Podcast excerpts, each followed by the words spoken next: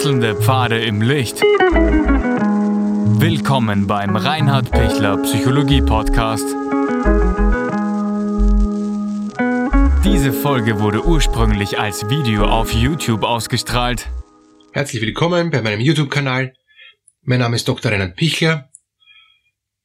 Was tun, wenn man durch den behandelnden Psychotherapeuten getroffen wird, verletzt wird oder sogar traumatisiert wird? Wie geht man damit um?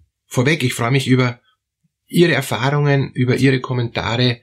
Danke auch für das Abo, das Sie vielleicht dann noch abschließen, damit ich Sie immer aktuell am Laufenden halten kann. Psychotherapie ist ein sehr, sehr persönlicher Prozess, wo ich mich als Klient auf etwas einlasse, was mir vielleicht nicht so angenehm ist, wo ich, wo ich auch selber gar nicht weiß, wo das hinführt, wo ich ähm, mich selber aufmache und, und, und selber in Tiefen blicke, die mich vielleicht selbst überfordern oder, oder wo ich auch merke, dass, da, da brauche ich wirklich jemanden, der mich da gut durch, durchbegleitet. Und deshalb ist es auch in der äh, therapeutischen Begleitung so, dass es da im Lauf des Therapieprozesses unterschiedliche Phasen gibt. Die erste Phase ist eben die Vertrauensbildung. Der Klient oder der Patient wird erst dann wirklich tief hineingehen in das, was ihn bewegt, wenn er zu dem Therapeuten, zur Therapeutin eben gutes Vertrauen gefasst hat.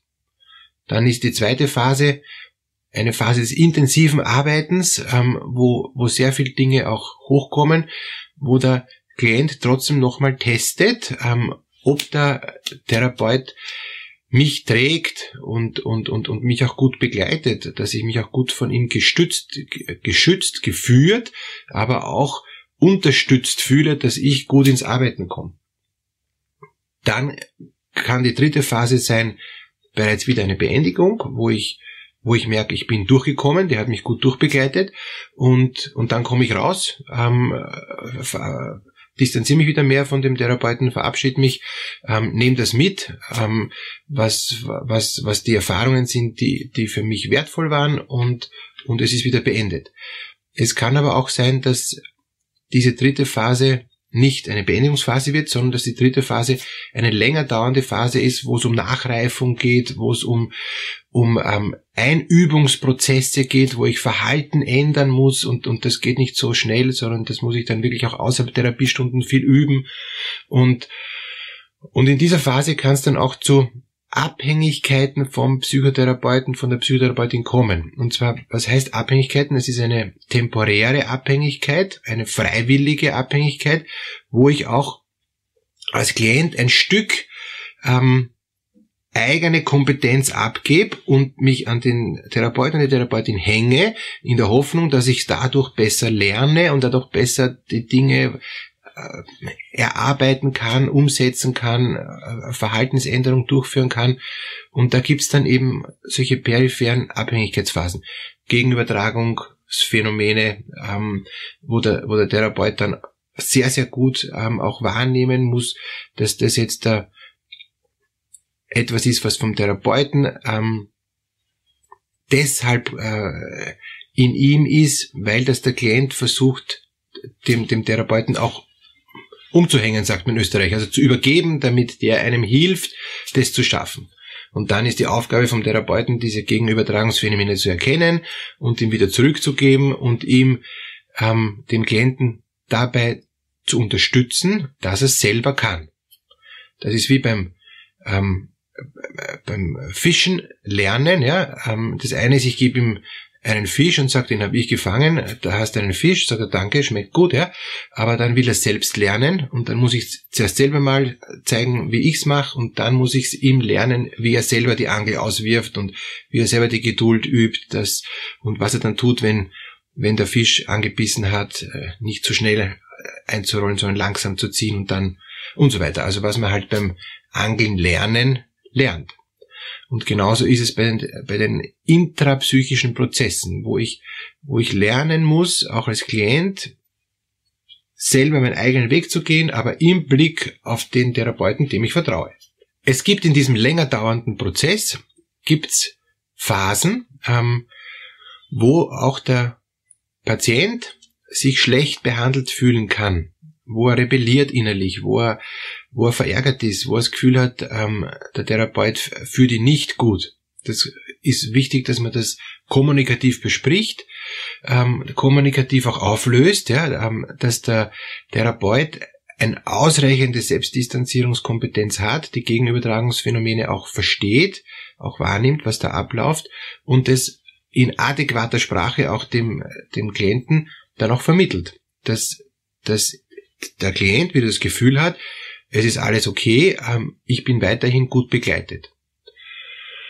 Wenn dem ähm, Therapeuten wirklich ähm, Kunstfehler passieren, wenn er Gegensübertragungsphänomene nicht, nicht wahrnimmt, wenn er ähm, Abhängigkeit weiterhin zulässt und das sogar genießt, ähm, das, den, den Patienten sogar in Abhängigkeit hält, wenn er ihn in falsche Richtungen führt, wenn sich der, der, der Therapeut in, in, in, in den Patienten, in die Patientin verliebt, äh, wenn wenn es ähm, Phänomene gibt, wo wo der Therapeut sagt, ähm, ja, das ist genauso wie bei mir und, und, und da wirklich mit dem, mit, mit den Dynamiken ähm, des, des Patienten mitfährt, innerlich mitfährt und überhaupt nicht mehr eine, eine ähm, außenstehende, kompetente Hilfe sein kann, sondern in den Prozess mit einsteigt und damit gar keine Hilfe mehr ist, sondern eigentlich die beiden dann im Strudel der, der, ähm, der Psychodynamik äh, unterzugehen drohen, ja, gibt's alle Varianten, ja, ähm, bis hin zu psychischen Übergriffen, emotionalen Übergriffen, sexualisierten Übergriffen. Also es gibt leider gerade in diesem Vertrauensverhältnis, wo man nur zu zweit ist, wo die Türe geschlossen ist, ähm, wo, wo sehr viel Intimität auch dann allein schon von, von der Thematik her da sein kann, gibt's ganz viele, leider Gottes, ähm, Möglichkeiten, wo Gewalt ausgeübt werden kann, Missbrauch ausgeübt werden kann, ähm, Manipulation ausgeübt werden kann, immer seitens des Therapeuten, der eben ein, eine große Verantwortung hat, dem Schutzbefohlenen, dem, dem Klienten, ähm, der ihn ja um, um Begleitung, Therapie, Hilfe bittet, dass er das nicht ausnützt. Und, und ich, ich, ich will jetzt nicht sagen, dass ähm, dass jetzt da viele Therapeuten das vorsätzlich ausnützen. Ja, ich meine, das wäre ähm, das Allerärgste, ja, das wäre massiver äh, Missbrauch, ja, und ist absolut strafbar und, und so weiter, ja. Aber das häufigere ist, ähm, dass die die Therapeutin, der Therapeut ähm, das gar nicht ausnützen wollen, das auch gar nicht intendieren, ihnen das gar nicht bewusst ist, weil sie nicht ausreichende Selbstreflexionsfähigkeit dazu haben, ihnen das passiert und dann sie auf einmal in einer Situation sind, wo es eben ein Abhängigkeitsverhältnis gegenseitiges Abhängigkeitsverhältnis gibt, das vielleicht beide nicht wollten oder schon wollten, immer nur unter dem Aspekt, na, ich wollte dem Patienten helfen, aber in Wirklichkeit war es gar keine Hilfe, sondern in Wirklichkeit ist nachher schlechter als vorher. Die Verletzungen sind größer als vorher. Es gibt eine weitere gescheiterte Beziehung, zum Beispiel, ja, weil der, weil der Therapeut sich zwar verliebt in, in, in die Klientin, sich, die sich aber dann trennen und, und, und, und schon wieder ist eine schlechte verletzende Erfahrung seitens der Klientin passiert, obwohl sie eigentlich bei jemandem Hilfe gesucht hat und genau das Gegenteil dann erreicht hat. Also da gibt's da gibt's wirklich viele, viele schmerzhafte Erfahrungen. Was kann ich jetzt tun als geschädigte Person? Ja, also das eine ist, es gibt überall ähm, in, in, in, in jedem Bundesland gibt es eben Beschwerdestellen, wo ich mich da mal äh, beschweren kann und wo das mal von außen geprüft wird, ob da eben ein schuldhaftes Verhalten vom, vom Therapeuten vorgelegen ist. Das ist das eine. Dann, dann das zweite ist, ich als geschädigter ähm, Klient braucht unbedingt äh, Schutz und, und, und kompetente Aufarbeitung dieses Geschehen von jemand anderen Kompetenten, also sprich von einem anderen Therapeuten, ähm, der mir dann entweder über diese Ombudsstelle dann auch zugeteilt wird, wo ich dann auch gratis ähm, Therapie bekommen kann, um das aufzuarbeiten, was mir der eine ähm, im Therapeut angetan hat. Und, und das, das dritte ist, würde ich auch immer empfehlen, auch nachzuprüfen, nachzuschauen, gibt es irgendwo eigene Anteile, also dann in der, in der äh, äh hoffentlich dann in einer gelingenden weiteren Therapie, gibt es Anteile bei mir selber, dass ich das eben induziere und ich habe halt leider einen schwachen Therapeuten erwischt, der da auf mich wieder reingefallen ist. Aber habe ich als, als Klient die Kompetenz, andere, auch Therapeuten, von mir abhängig zu machen, ähm, die dann ihr Autoritätsverhältnis verletzen, die dann ihre Fachkompetenz übertreten etc. Und dann gelingt es auf einmal dem nicht mehr kompetent zu sein. Ich habe wieder die Selbstfulfilling Prophecy, die selbsterfüllende Prophezeiung, dass, dass es mir schon wieder gelungen ist, andere Leute so in meine Richtung zu bringen, dass die schwach geworden sind. Ich habe wieder die Erfahrung, dass es niemand gibt, der mich stützt und trägt und hält. Ich kann mich wieder auf niemanden verlassen, etc. Ja? Also das, und ich suche mir vielleicht gerade den Therapeuten aus, ähm, nur als eine Hypothese, nicht, nicht als Fixum, ähm, der eher einer ist, wo ich schon spüre, der könnte schwach werden. Ja? Gibt's alles, leider, ja.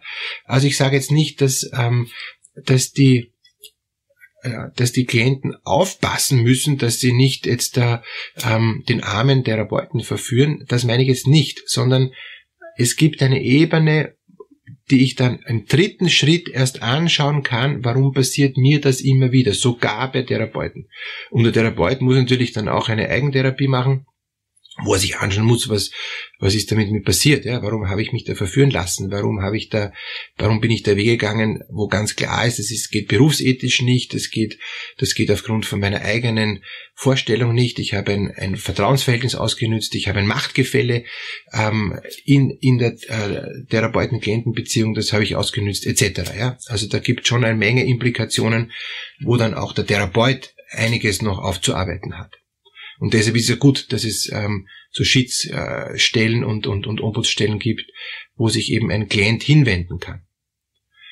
Abschließend, Traumatisierung in der Psychotherapie kann passieren, ist aber meistens eine Retraumatisierung. Das heißt, es ist schon vorher was ähnliches außerhalb der Therapie passiert und in Therapie passiert es mir wieder, weil der Therapeut zu schlecht ausgebildet ist, weil er Dinge übersehen hat, vor allem Gegenübertragungsphänomene, oder weil er es zwar nicht übersehen hat, aber weil er aufgrund von mangelnder ähm, Reflexionsfähigkeit, von mangelnder Supervision, von mangelnder Kompetenz dann eben leider den falschen Weg eingeschlagen hat. Das gibt's auch. Der hat das ganz genau gewusst, hat das auch ganz genau intendiert, hat sich bewusst als Therapeut darauf eingelassen, was ungeschickt ist und fachlich falsch, dann ist es falsch auch rausgekommen. Er hat es auch genau dokumentiert, warum er das macht, ja, aber es war trotzdem das falsche Ergebnis. Das gibt's leider auch. Ja, ähm, deshalb bitte, bitte, ähm, wenn eine Traumatisierung in der Psychotherapie passiert, unbedingt kompetente Hilfe von einem außenstehenden Dritten einholen, ähm, das aufarbeiten und zwar beide müssen dann kompetente Hilfe einholen, unabhängig voneinander natürlich. Ja. Der Klient braucht jemand, wo er das aufarbeiten kann und wo er dann vielleicht draufkommt, aha, das hat ein Muster, das hat, das hat einen, einen Hintergrund, warum überhaupt mich dieser Psychotherapeut traumatisieren konnte oder es hat keinen Hintergrund, kann es auch sein.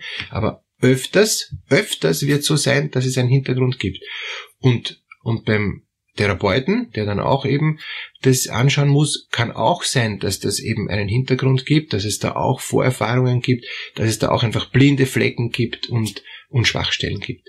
Und, und daher, äh, das sind wirklich heikle Dinge, das sind, das sind schwere Verletzungen, schwere Traumatisierungen, schwere Retraumatisierungen möglich. Deshalb bitte da ähm, sofort das auch ansprechen, sofort auch da Hilfe suchen, sofort da auch auch selbst aktiv werden, damit da größere Verletzungen verhindert werden können. Ich stehe gerne noch zur Verfügung, auch noch für ähm, ganz konkrete Beantwortung von, von Ihren Erfahrungen. Danke, wenn Sie das auch unten ähm, eben hineinschreiben in, im, im Kommentarbereich, dass wir da auch ins Gespräch kommen können. Das kann auch wirklich der ganzen Community helfen, sich gegenseitig zu unterstützen. Was habe ich für Erfahrungen gemacht? Habe ich emotionalen Missbrauch erlebt? Habe ich sexualisierten Missbrauch in der Therapie erlebt? Was ist alles äh, passiert. Ja, ähm, das, es kann uns gegenseitig nur helfen, es kann uns gegenseitig nur weiterbringen, dass wir da auch schauen, wie bin ich da rausgekommen, was hat geholfen, warum bin ich da reingekommen. Das wäre natürlich noch äh, auch noch sehr, sehr wertvoll, da die Erfahrungen weiterzugeben. Alles Gute, danke für Ihre Bereitschaft, das, da miteinander im, im Gespräch zu sein.